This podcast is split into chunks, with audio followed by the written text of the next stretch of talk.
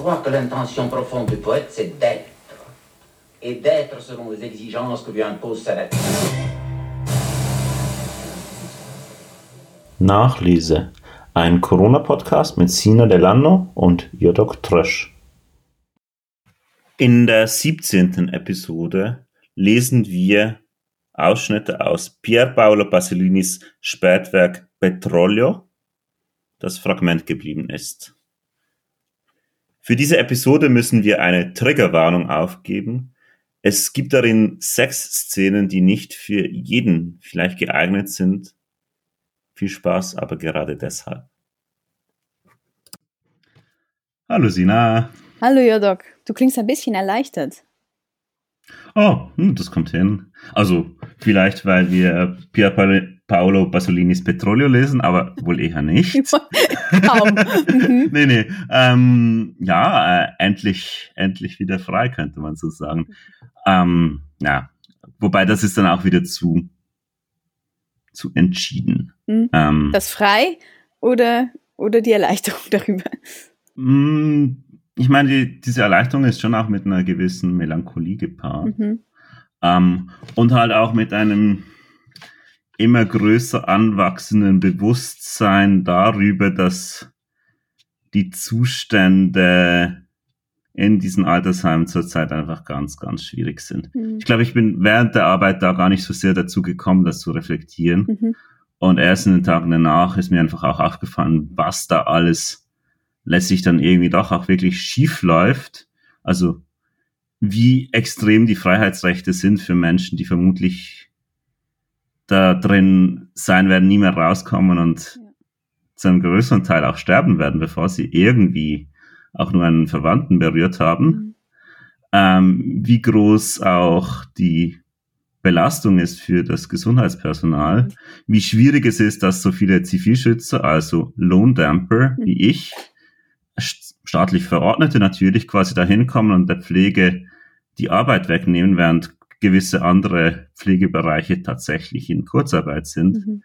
Und ähm, also für mich hat sich da schon auch nochmal so jetzt in den Tagen danach eine Art Verarbeitung mhm. ergeben, die, die sehr sozialkritisch auch ausfällt. Ähm, und zugleich dann auch einfach die, die persönlichen Schicksale und die das, was ich mir versucht habe, irgendwie auch zu bewahren, diese Emotionalität, die Offenheit, die Menschlichkeit, mhm. was aber auch das war, was mich so sehr kaputt gemacht hat. Mhm. Ich glaube, das könnte, hätte ich auch noch mal drei Wochen nicht machen können. Ähm, hätte ich einfach nicht zustande gebracht, da wäre ich, da hätte ich hart werden müssen und mhm. mhm. emotionslos. Und ja, da ist schon auch eine große Erleichterung dabei, das nicht mehr selber tun zu müssen, nicht mehr mhm. selber Teil auch quasi des korrupten Systems zu sein. Dennoch ähm, scheint es fast, dass, als ob du die, die plötzliche Arbeitslosigkeit, zumindest die, die du bis jetzt, die Arbeit, die du bis jetzt machen musstest, mhm. die letzten drei Wochen ein bisschen kompensieren wolltest mit dem, mit dem doch etwas äh, schweren, mühevollen Text, den du dir da ausgesucht hast. Also ich meine, Petrolio, für mich war das eigentlich nie viel mehr als so ein, ein äh, einigermaßen beunruhigender Name eines monumentalen, obwohl das, das monumental ist natürlich schon falsch, oder? Ähm, also mhm. wir sprechen nicht von einem äh, zu Lebzeiten publizierten Text, oder? Aber das haben halt diese aus dem Nachlass publizierten äh, großen Werke oder eben auch hier wieder Werk ist nicht das, der richtige Begriff, ähm, so an sich, dass ihnen, dass ihnen dann noch eine, eine besondere Aura ähm, des Vermächtnisses anhaftet. Mhm. Mhm. Und, und äh, was an Petrolio irgendwie finde ich, oder bei mir, jetzt in Erinnerung nicht zuletzt an unsere Danger, Danger mhm. Folge, der Name, äh, der, der immer so etwas seltsam Faszinierendes für mich hatte, weil ich im ersten ja. Moment, das früheste, was ich wusste, war, das muss doch etwas zu tun haben mit Petronio, also mit Petron, dem Autor äh, des äh, frühesten römischen Romans, der Satyricon, mhm. den ich selbst gut kenne von meiner Arbeit.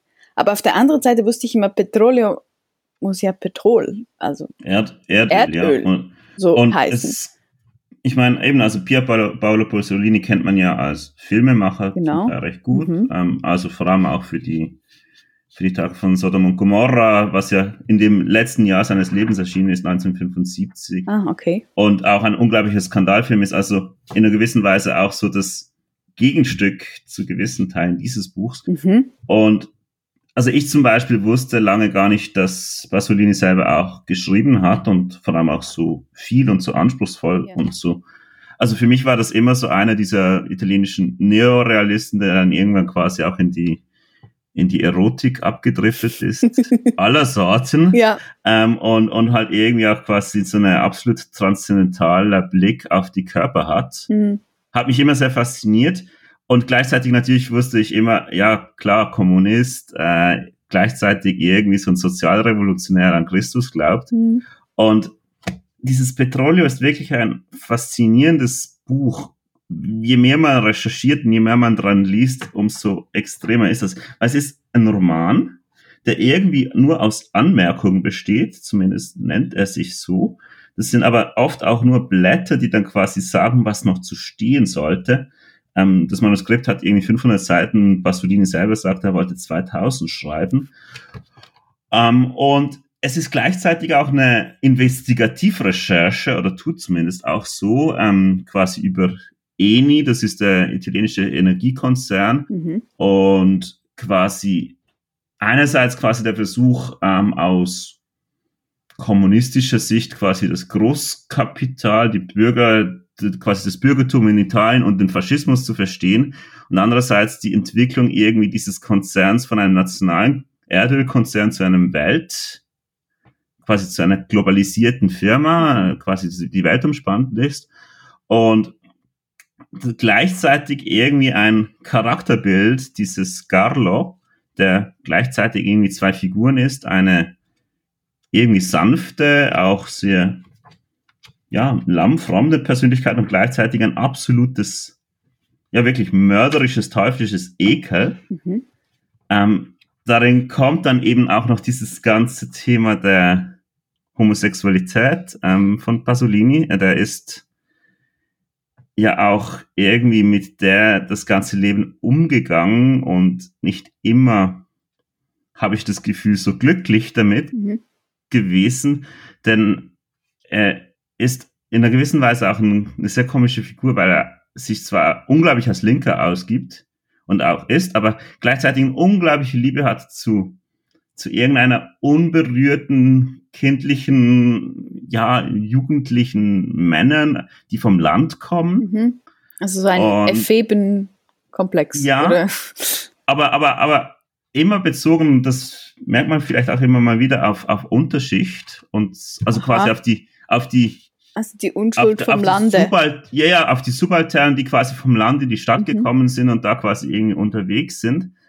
Und, und halt auch eine Liebe quasi zu, zum Veneto und mhm. ähm, quasi dieser Gegend im Nordosten von Italien, wo er quasi aufgewachsen ist. Er ist da auch irgendwie dann rausgeworfen worden als Lehrer, weil er angeblich homosexuelle Skandale hatte, aus der kommunistischen Partei rausgeschmissen worden. Und auch sein Tod ist dann halt irgendwie so völlig verstörend. Ich weiß nicht, ob du da was nee, noch, noch Erzähl mal. hast. Naja, der ist irgendwie am 2. November 1975 in Ostia am Strand gefunden worden mhm. und zwar wirklich ein vollständig zerstückelt und entstellt, also ein Klumpen Fleisch und Blut. Ja, ja, genau. Ähm, offenbar ist jemand mit dem Auto da viele Male über ihn drüber gefahren und es gibt dann quasi einen Pino Pelosi, das ist ein 18, 17-jährigen Gelegenheitsstricher, der dann quasi zur Ausgabe gibt, äh, Pasolini habe von ihm Dinge gewollt, die er quasi, die ihn sexuell überfordert hatten. Ähm, insgesamt aber glaubt man immer mehr oder man hat es nie geklären können, äh, dass da nur ein Täter dabei war und es scheinen eben auch Verstrickungen quasi so in die rechte faschistische Szene, die in Italien dieser Zeit ja doch recht gewalttätig auch war. Aha. Also ähm, die Terroranschläge von Bologna 1980 mhm. sind ja dann auch quasi von rechts gekommen und gar nicht von der, von der Linken. Ähm, und da ist wirklich so ein, ein ganzes Ding drin und man, man, man kann bis heute irgendwie auch glauben, entweder war er einfach ein, ein Dorn im Auge, weil er schwul und offen und quasi auch irgendwie sehr, ja, halt so ein Dorn im Fleisch von Italien. Und andererseits glauben halt gewisse Leute, dass er bei seinen Recherchen für diesen Roman Petrolio mhm. und vielleicht auch darum wieder so dieses, dieses große Überhöhung des Textes, der erst 20 Jahre später erschienen ist, auf Dinge gestoßen ist, die mhm. er nicht mhm. wissen durfte. Mhm. Äh, und dementsprechend Leute wütend gemacht hat. Unglaublich. Also ja, also wirklich so ein das, ein Riesending. Genau, das klingt ja jetzt tatsächlich, weil wenn das, das wenige, was ich weiß, äh, dazu gehört, mhm. dass er ja, glaube ich, dann eben ähm, äh, über dem Manuskript des, des Romans gestorben ist, oder? Also an der Arbeit, das hast du ja, ja auch gesagt, ja. oder? Es, der, es hätte noch viel weitergehen sollen. Und wenn du mir jetzt beschreibst, oder, dass er quasi verstümmelt äh, aufgefunden mhm. worden ist, oder? Dann da kommt mir natürlich die ich von Anfang an eben vor allem ähm, von, von diesem römischen Roman äh, Petrons mhm. herkomme, mhm. natürlich diese grausige Schlussszene äh, von Petrons ja. Roman in den Sinn, oder? Wo tatsächlich mhm. mhm. eigentlich die, die Dichterfigur, die in dem Roman ähm, auftritt, äh, verlangt, dass man sie zerstückele und aufesse. Und, und äh, das ist eine große Frage in der mhm. Petronforschung. Also man geht nicht davon aus, dass die, dass das wenige, was wir an Fragmenten noch haben von Petrons Roman, tatsächlich die, die, die, den ganzen Text darstellen. Aber es mhm. ist eine nach wie vor nicht beantwortete Frage, ähm, quasi wie offen, dass wir uns den Text dann auch in seiner ganzen Form hätten vorstellen müssen, oder? Und, und äh, wir können natürlich nicht umhin, in der überlieferten Schlussszene irgendwie auch eben eine eine finale Szene zu erkennen und und ja, äh, ja. eine und eben in in Petron und das ist das was mich an diesem an diesem Text auch so fasziniert oder eigentlich mhm. einen einen prototypischen auch experimentellen modernen Roman oder also das ja, stammt aus dem ersten Jahrhundert oder und ich glaube ich glaube da stoßen wir auch in eine Richtung vor wo wir dann wieder von von äh, Basolinis äh, Petron also die Einfluss von den Einflüssen sprechen können mhm, die mhm. die Basolini Petrons Text verdankt hm? Ja. Auf jeden Fall. Weil wenn ich, wenn ich ähm, das richtig sehe, dann handelt es sich ja bei dieser ähm, jetzt natürlich auch der, der ab, dem abgebrochenen Produktionsprozess geschuldeten mhm. Form, in der dieses, dieser Text auf uns gekommen ist, also Pasolinis Text meine ich jetzt, ähm, handelt es sich aber ja schon auch um, um eine durchaus gewollte äh, Unform oder, oder offene ja, Form, ja. oder? Also, also es ist wirklich auch so, also eigentlich ist Pasolini jemand, dem Avantgardismus oft fremd war mhm. und der quasi irgendwie eher so zum Neorealismus tendierte, quasi der Unterschicht. Aber der dann eben in diesem Roman wirklich quasi alle Textsorten integriert, auch ganz oft, ja, ähm, also offenbar scheint der Roman auch schon von Anfang an als eine philologisch-kritische mhm, Edition genau. in, eines in mehreren Versionen äh, überlieferten Werks mhm. angelegt zu sein und nicht nur quasi ediert worden zu sein. Und das geht dann wirklich einfach quasi dadurch, dass er den ganzen Text eigentlich nur aus Anmerkungen, die er mehr oder weniger sinnvoll durchnummeriert, mhm. das ist natürlich auch ein gutes Produktionsprinzip, mhm. quasi das hintereinander legen zu können und dann irgendwie das, die, die Nummer 22D, E und so weiter quasi dann Anmerkungen aneinander heften kann. Also, aber es ist irgendwie, es will, es behauptet von sich selbst ein Epos zu sein, aber es besteht irgendwie nur aus Fragmenten mhm. und aus Texten, die, naja, schon irgendwie gegliedert sind und schon irgendwie zusammenhängen und die auch so einen Protagonisten hat, der aber dann immer mal wieder auch eine ganz andere Figur wird. Und der, das ist auch eine Szene, die wir dann lesen werden, sich eben in zwei aufspaltet und dann vor allem auch in der Szene, die wir dann sehen, das Geschlecht wechselt Aha. und von Mann zu Frau wird, mhm. den Namen aber weiterhin trägt und irgendwann später dann auch wieder von der Frau zum Mann wird. Und was da passiert, sind wirklich auch, hm, ja, insgesamt schon sehr viele interessante, verstörende, komische einzelne kleine Szenen, zum Teil auch nur so skizziert. Mhm. Ähm, was ich bei Pasolini tatsächlich auch immer im, so im Hinterkopf habe, ist tatsächlich äh, Sades ähm, Manuskript von äh, Sodom und Gomorra. Ich weiß nicht, ob du mhm. das mal angeschaut hast. Mhm. Hast du, Was gibt's da? Kann man, zu sehen? Das ist immer recht interessant. Es gibt eben nicht so viel zu sehen, weil ein Großteil dieses Textes ist gar nicht geschrieben sondern der besteht nur aus quasi Selbstanweisungen, was noch zu erzählen sei. Mhm.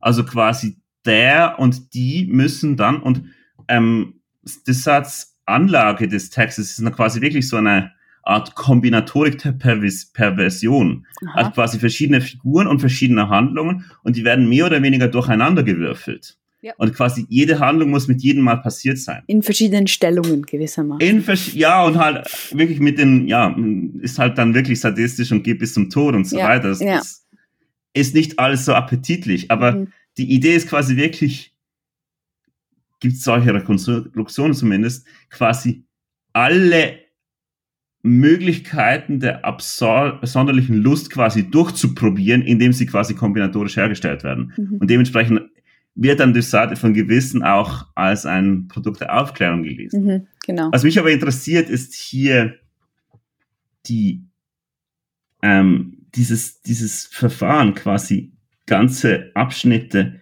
nicht zu erzählen, sondern quasi nur als Selbstanweisung für den Autor, mhm. der aber natürlich vom Leser dann doch auch mitgelesen werden kann, quasi zu sagen, was noch zu erzählen wäre. Mhm, genau. Und dieses Wechseln quasi zwischen eigener Vorankündigung, die auch immer ein bisschen unbefriedigend ist als Leser, weil man halt nicht weiß, was da kommt mhm. oder ob da mal noch was erzählt wird. Und dann quasi wirklich so auch sehr, sehr prägnanten Schilderungen und sehr, sehr klar ausbuchstabierten Szenen. Das, das mhm. hat mich sehr fasziniert an diesem Text. Das scheint irgendwie die entscheidende Dynamik mhm. zu sein, oder? Dieses, dieses mhm. Nebeneinander von, von ziemlich krassen Leerstellen, also äh, mhm, mhm, irritierenden Lücken auch und auf der anderen Seite irgendwie eine, eine hohe, äh, eine geradezu manchmal jetzt auch im, im Hinblick auf die, die Szenen, die wir gleich lesen werden, manchmal wirklich geradezu aggressive Anschaulichkeit.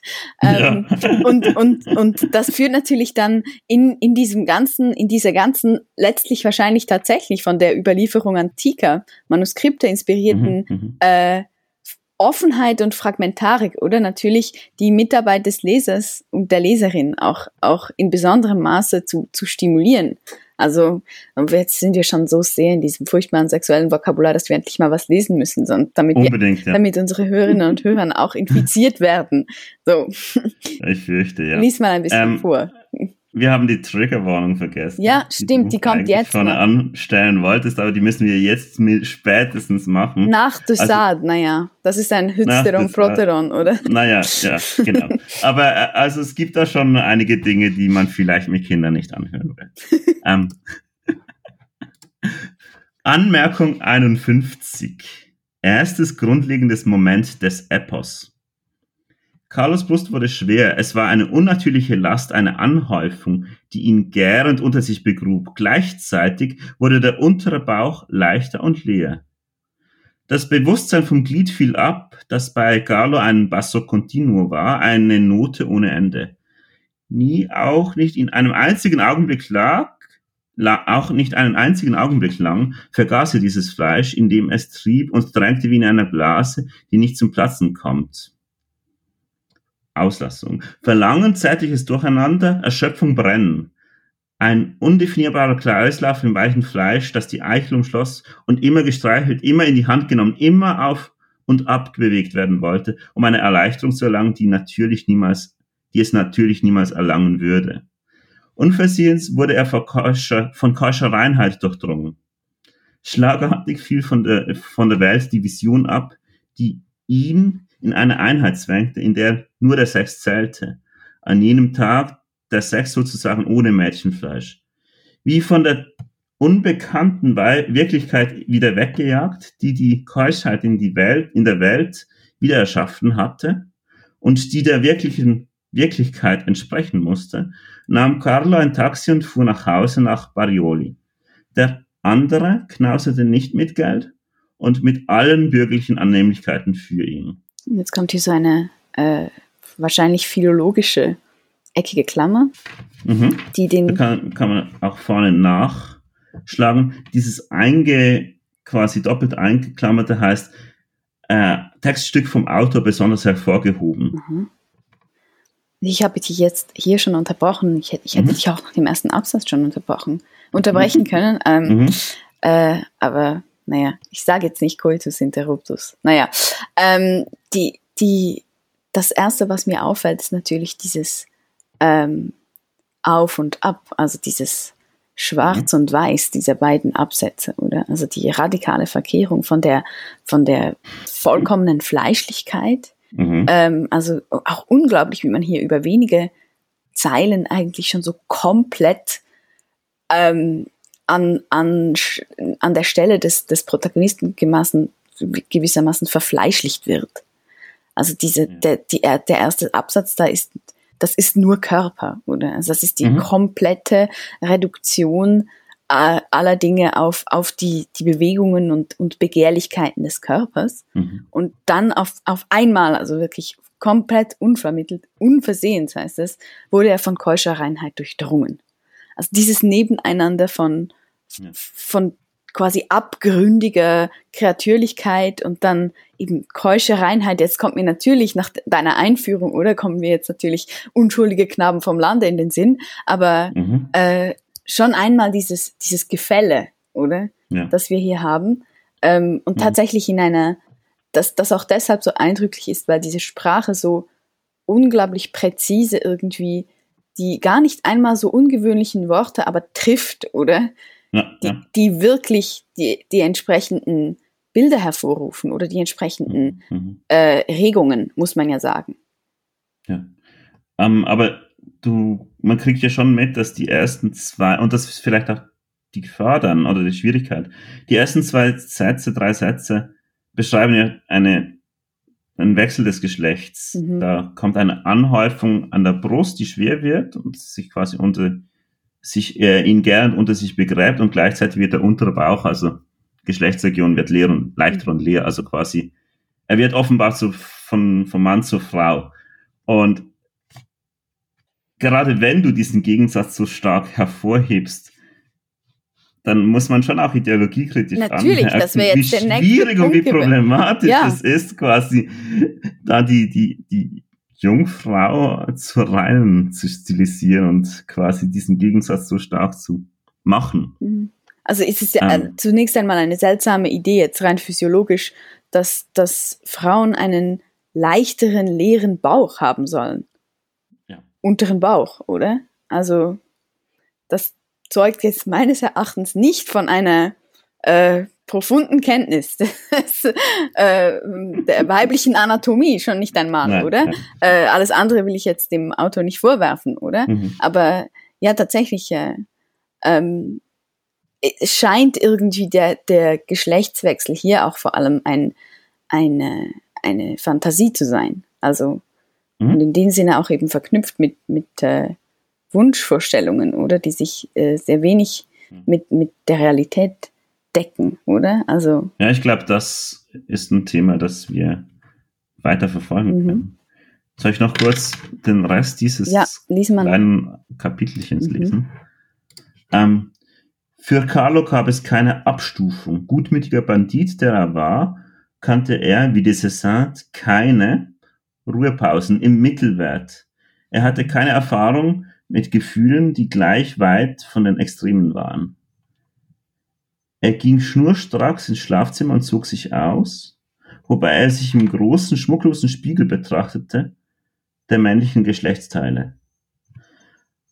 Auf der Stelle sah er, was mit ihm geschehen war. Zwei große, nicht mehr frische Brüste hingen an ihm herunter und am Unterleib war nichts mehr vorhanden. Die Behaarung verschwand zwischen seinen Beinen.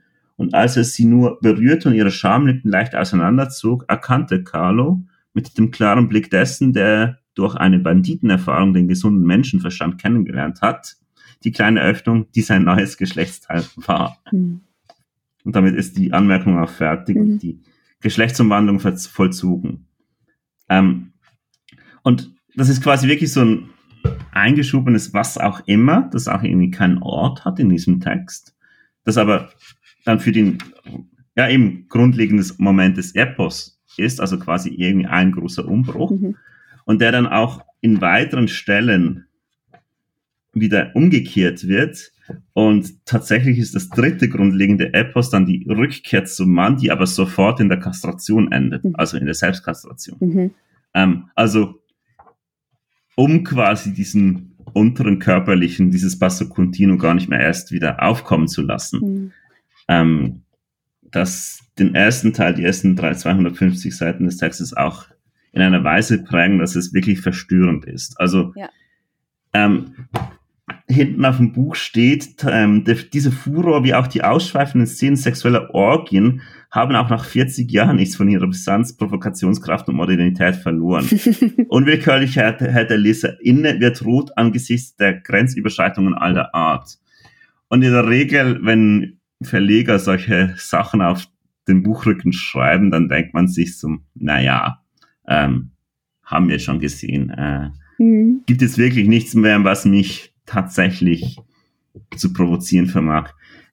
Es gibt in diesem Buch einige Szenen, äh, mit denen ich nur schwer umgehen kann. Ja, ja, das kann ich mir gut ähm, vorstellen. Und die wirklich in einer gewissen Weise, und ich weiß nicht, wie Pasolini das macht, ähm, und es ist ihm ja auch mit Sodom und Gomorra, äh, Salo, in diesem Film geglungen, quasi da wirklich noch etwas hervorzuholen, mhm was irgendwie Menschen drin wirklich angelegt ist, aber das in einer solchen Intensität auch hervorzuholen, dass, mhm. dass man einfach nicht mehr mitgehen kann. Ja. Auf der anderen Seite muss man Pasolini nach immer zugestehen, dass das auch reflektiert und dass es eben nicht die, die Ebene ist, die er quasi dann absolut stellt, sondern. Also keine Pornografie.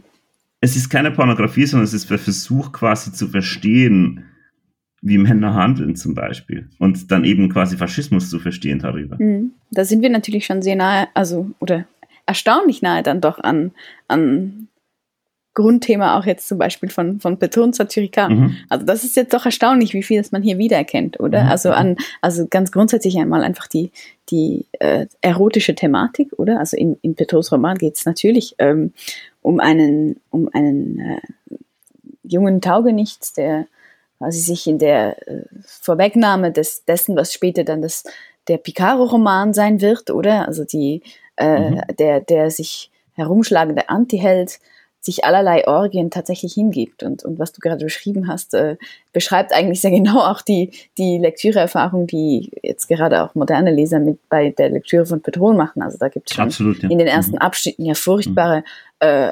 Sexorgien mit Kleinkindern und solche Dinge. Ja, ähm, Also wirklich nicht nichts Schönes. Mhm, mhm. Und da, auf der anderen Seite aber auch jetzt im, im engeren Bezug auf die Stelle, die wir gelesen haben, natürlich das Thema der äh, jetzt nicht gerade des des Geschlechtswandels, mhm. obwohl es auch äh, quasi Spiele mit, mit äh, Travestiemotiven gibt in, mhm. bei Petron, aber, mhm. aber natürlich das Hauptthema eigentlich ist dann, dass der, äh, dieser Ich-Erzähler, äh, heißt ein Kolb, tatsächlich äh, mit Impotenz geschlagen wird. Ja. Es scheint, und es scheint fast so zu sein, als sei dies eine Strafe für exzessives, exzessive Sexualität. Mhm. Und, und mhm. deshalb ist auch die, das Glied ein Dauerthema eigentlich des Romans. Und, und tatsächlich haben wir es ja auch jetzt mit der Geschlechtsumwandlungsszene, die wir gerade gelesen haben, tatsächlich eher mit einem, mit einer Entmännlichung zu tun. Also ja, gut, da kommen zwei nicht mehr frische Brüste vor, aber ansonsten ist mir auch, darauf wollte ich einfach noch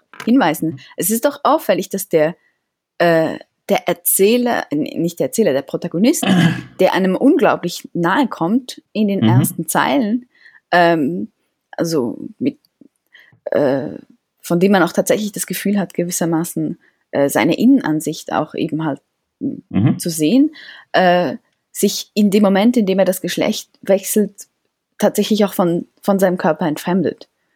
Also ja, das ist nicht. Das, das Interessante ist, er wird nicht jemand anderes, sondern es bleibt dieser Carlo. Genau. Er hat einfach einen anderen Körper. Deshalb, ja, aber deshalb genau. kommt es gewissermaßen ja. zu dieser Trennung. Es ist ja auffällig, oder, dass es, dass es heißt, ähm, als er sie nur berührte und ihre Schamlippen leicht auseinander zu. Mhm, mhm. Nicht seine, oder?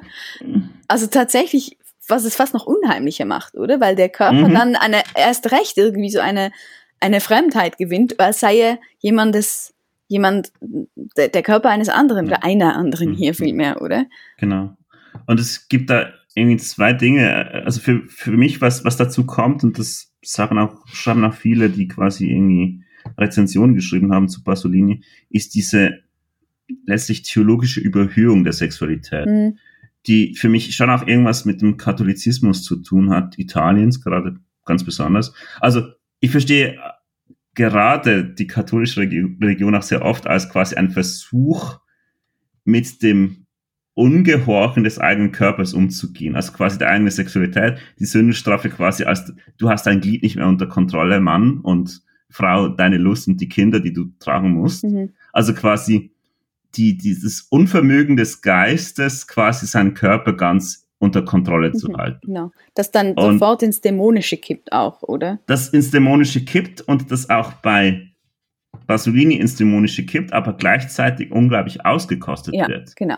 Und genau diese Spaltung quasi zwischen einer Heiligung der Sexualität mhm. als dem absoluten Transzendenzerfahrung und dann gleichzeitig quasi dem, dass, dass es letztlich zu viel ist und den Menschen zerstört und quasi zu einem Monster werden lässt. Das, das scheint irgendwie eines der, der absolut zentralen Themen dieses Buches zu sein. Mhm. Mhm. Ähm, und das ist ein, spannend, weil was, was ich doch auch immer noch als ein Thema drin habe, ist auch hier wieder der Kynismus. Ja. Als quasi eben auch die Wendung gegen das Geistige quasi und zu sagen, ja gut, letztlich sind alles nur Körperfunktionen. Und das demonstriert der Text halt sehr deutlich, dass, dass letztlich quasi alles, aller Überbau, marxistisch gesprochen, mhm. nicht eine Funktion unbedingt nur des, der materiellen Bedingungen quasi des Geldes sind, sondern halt auch wirklich genau. des Geschlechtstriebs. Ja. Ähm, ja. Mhm, das, das sehe ich hier sehr stark. Also äh, an diesem, an diesem kleinen, äh, an diesem kleinen Passus bereits. Und, und ich, ich finde einfach auch ähm, noch einmal, ich bin sehr, sehr beeindruckt, wie sich hier eben die, die philologische Form gewissermaßen äh, quasi so ein, ein integraler Bestandteil der, der, der Darstellung auch tatsächlich ist. Also äh, das, worüber ich vorhin nur gemutmaßt habe, oder? Wie nämlich mhm. die Auslassungen dann tatsächlich ähm, den, den Leser und die Leserin, oder? Zur Mitarbeit gewissermaßen zwingen, oder? Das ist hier, äh, finde ich, sehr, sehr exemplarisch auch umgesetzt, oder? Also gerade in dieser, in dieser Szene, oder des, des sich Betrachtens vor dem Spiegel, oder? wo, mhm. wo an, an dieser Stelle, wo man eigentlich am ehesten jetzt die, die, das ist ein klassischer Beschreibungstopos, oder? Jetzt Ekphrasis dieses Körpers, oder? Ja, genau. Und es wird, es kommt nichts, oder? Also ein kompletter Affront. Und das ist natürlich mhm. schon ein sehr erotisches Spiel, das der Text auch mit uns spielt, oder? Ja. Also dieses Entziehen, oder? Der, de, mhm. de, dessen, was gezeigt wird, oder? Und dann wiederum doch, das, das, äh, äh etwas brüskierende, allzu, allzu freizügige, oder? Ähm, ja. Gleicht eben schon, schon auch einem, mm, einem erotischen Spiel. Ja. Wollen wir mal noch eine Runde weitergehen? Mhm. Ich lese dir kurz nur einfach, das sind wenige Seiten zwischen dem Abschnitt und dem nächsten, den wir lesen wollen. Ja. Ähm, da ist Anmerkung 51a, heißt Bulikame, das sind ein knappe Ab, äh, Abschnitt Text. Dann kommt Anmerkung 52, junger Schwanz, Klammer, Toninos Geschichte. Das, die Seite bleibt leer. Anmerkung 52a, Umzug in die Via ist noch nicht klar, also zweimal viele, zweimal x mhm. zum Quadraro. Dann Anmerkung 52b äh, mit dem Titel Der Neger und die Rothaarige. Mhm. Dann Anmerkung 54, die wirkliche Reise in den Mittleren Osten. Die Seite ist gefüllt. Anmerkung 54b, Sikandar, eine Art Brief, halbe Seite. Und dann kommt die Anmerkung 55, die Wiese an der Via Casilina. Und ich glaube, da möchte ich gerne reinlesen. Und ich, das ist eine der Szenen dieses Buches, von dem mich, mir in einer gewissen Weise viel und gar nichts übrig in, in der Erinnerung geblieben ist. Aber die Szene hat sich wirklich eingeprägt. Mhm. Und ich könnte mir vorstellen, du kannst dir dann auch ausmalen, warum. Ich freue mich. wir mal lesen. Ja, ja, freuen ist vielleicht ähm, Gut. Anmerkung 55, die Wiese an der Via Casilina. Nachdem diese Vereinbarung getroffen waren, ging Carlo ein paar Schritte auf die Wiese hinaus ohne sich noch einmal mit einem Blick nach hinten zu vergewissern, wer sich nun entschlossen hatte, als erster zu kommen. Er sah sich um nach einer geeigneten Stelle. aber es gab viel zu viele, äh, es gab zu viele Löcher und steile Hubbel, dort zu viele Steine, vermischt mit Scherben und Unrat. Weiter vorn hatte die Erde kein Gras, war sie reiner Staub. Noch weiter vorn gab es zwar eine schöne große Stelle, flach mit verdorrtem Gras, aber sie lag zu hoch und konnte von denen, die warteten, eingesehen werden. Noch ein Stück weiter gab es eine Mulde, die aber war zu tief und außerdem voller Disteln und Brennnesseln. Erst hinter dieser Mulde war eine kleine Stelle, die, wie es schien, geeignet war. Der zurückgebliebene Haufen der anderen fing an, ungeduldig zu warten und begann zu pfeifen. Der Grund für diese Ungeduld blieb verborgen. Vielleicht störten sie sich mitten auf der Wiese allzu, fühlten sie sich auf der Mitte allzu verlassen, oder störte sie, dass sie dieses ganze Stück Weg gehen mussten, einmal hin und dann wieder zurück. Oder vielleicht wollten sie auch den Fick ihres Freundes ansehen, der bis, der als nächster dran war. Zumindest waren dies die bürgerlichen Vermutungen Carlos, die ihm eine gewisse Angst einjagten. Doch die Stelle, die er hinter der Mulde ausgemacht hat, hatte, schien wirklich in Ordnung zu sein. Er ging hin, dabei rutschte und stolperte er. Die Stelle lag ein bisschen niedriger als die vorherige, war aber durch drei, vier Erd- und Schotterhaufen oder Hubbel, vermischt mit den üblichen Scherben und dem üblichen Unrat vor indiskreten Blicken geschützt. Das Gras an dieser Stelle war dicht und verdorrt wie Stoppeln, aber weich. Wahrscheinlich war alles, hm, hm, das sind wieder zwei Auslassungen, oder Kamille.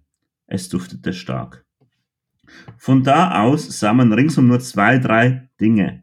Die unregelmäßige, endlose Ausdehnung der Wiese mit den flackernd erleuchteten Häusern weiter hinten, die in begrenzten Wohnblocks auf der einen Seite eine lange Reihe kleiner, gezackter Häuser mit locker aufgeschnittenen Mauern auf der anderen, der Himmel mit ein paar leicht ins Tiefdunkelblau getupften Wolken, der Mond an diesem Himmel färbte sich langsam vom Rot zu einem kalten, unreinen Licht, und neben ihm nicht minder hell leuchtend der getreue kleiner Abendstern. Es ist unendlich reines Licht. Nicht unreines, unendlich reines Licht. Unendlich reines Licht. Dieses Bild, in dem es keine Schattierung gab, außer vielleicht in dem vom Mond erhellten leuchtenden Teil, war erfüllt von einmalig intensiven Duft des Wildfenkels. Das ganze Universum lag dort auf dieser Wiese, an diesem Himmel, auf diesem kaum wahrnehmbaren Horizonten der Stadt, an diesem berauschenden Duft von Sommergras. An dieser Stelle, mein Leser, dieses Epos.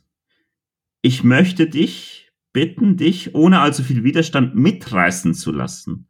Fang derweil damit an, nicht zu lächeln, wenn der Kosmos ins Spiel gebracht wird, was vielleicht mit einem nicht unbedingt angebrachten Ernst geschieht auch, wenn auch, das wirst du zugeben, nicht wirklich übertrieben. Tatsache ist, dass ich über meinen Gegenstand weder lächeln noch witzeln will. Aus der richtigen Distanz würde mir das Lächeln und das Witzeln angesichts der Schwierigkeit dieses Gegenstands oder besser dieses seines Umfangs eigentlich von großer Hilfe sein.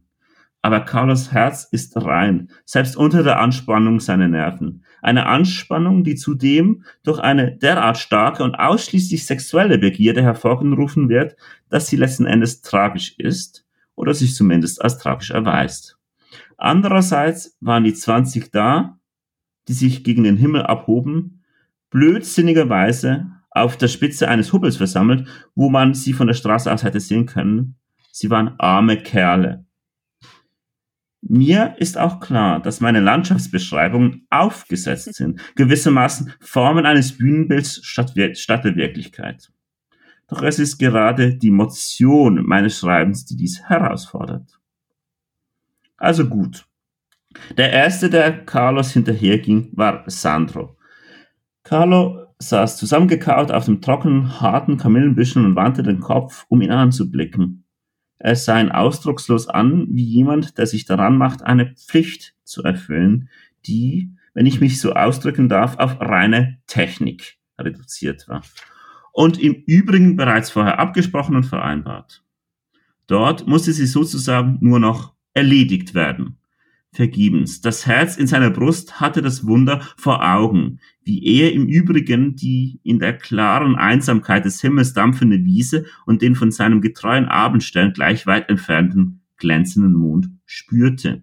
Das Herz war wild erfüllt, mehr noch, wie man in diesen Fällen sagt, es floss über von diesem Bewusstsein.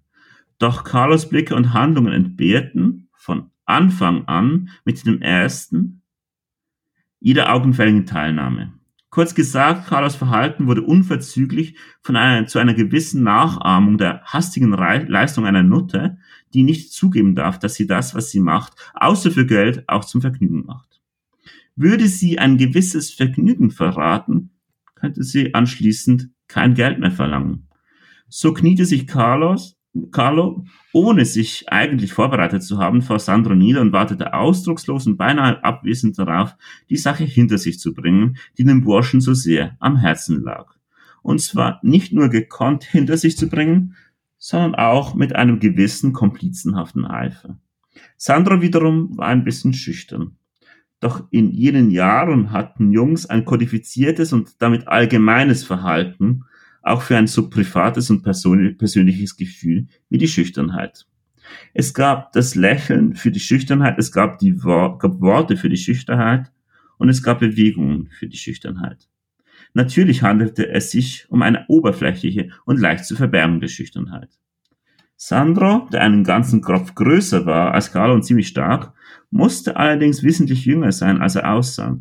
Wahrscheinlich war er gerade erst 16. Und so funkelte das Lächeln in seinen Augen nicht nur mit dem Ausdruck eines kleinen Jungen, sondern auch mit dem Ausdruck eines kleinen Jungen mit guten Manieren, die die Mutter ihm beigebracht hatte, hat. Eine Mutter aus dem Volk, daher besteht die gute Erziehung natürlich in einer instinktiven und gut verwurzelten Liebeswürdigkeit.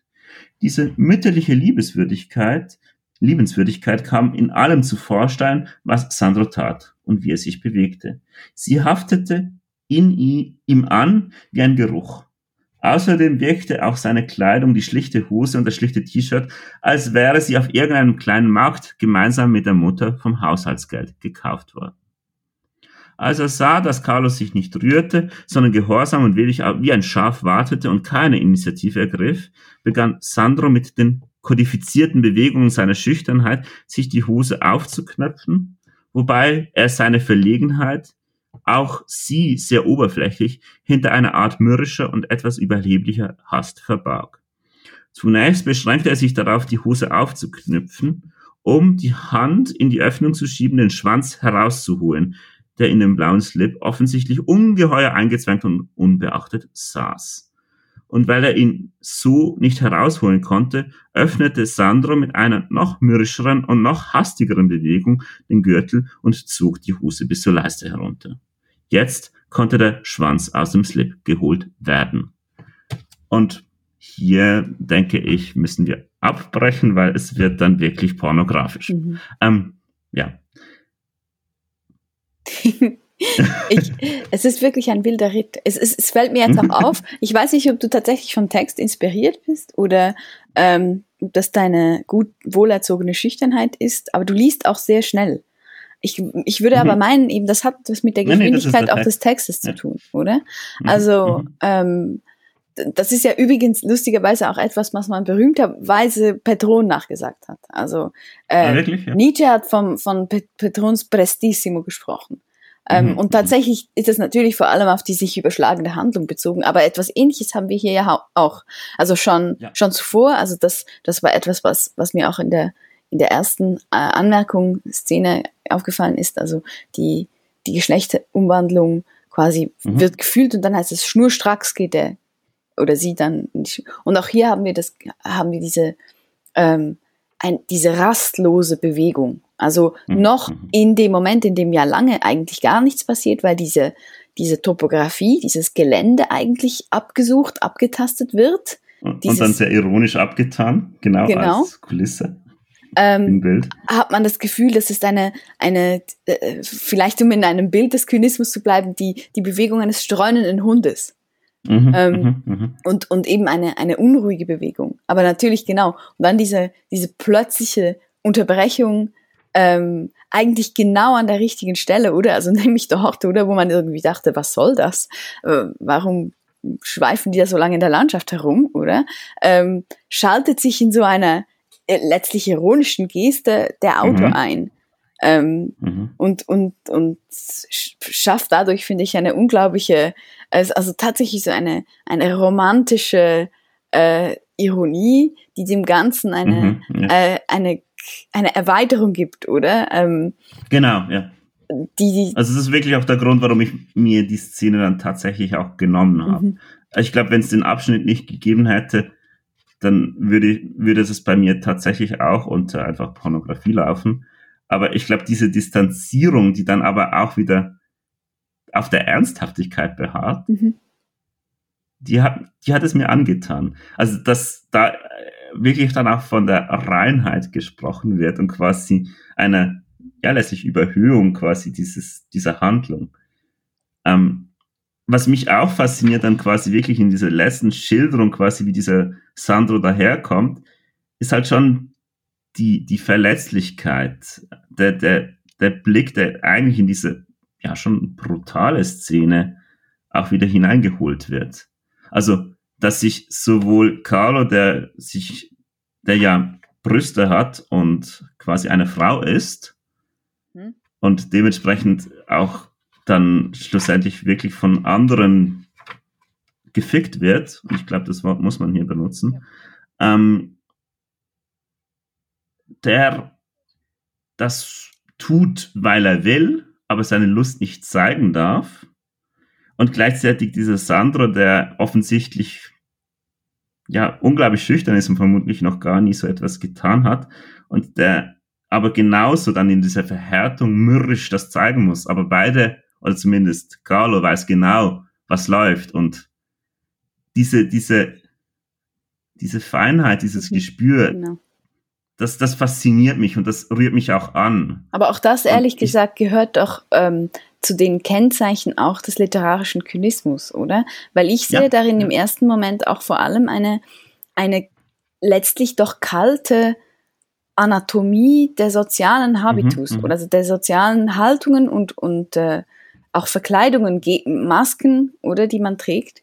Und, mhm. und mhm. die werden ja hier einigermaßen, einigermaßen schonungslos auch äh, Die, ja, ja. durchschaut, oder? Also diese Schüchternheit mhm. ist eine, eine kodifizierte, oder es ist ein, dieses etwas seltsame Wort, das wiederholt auftaucht, oder?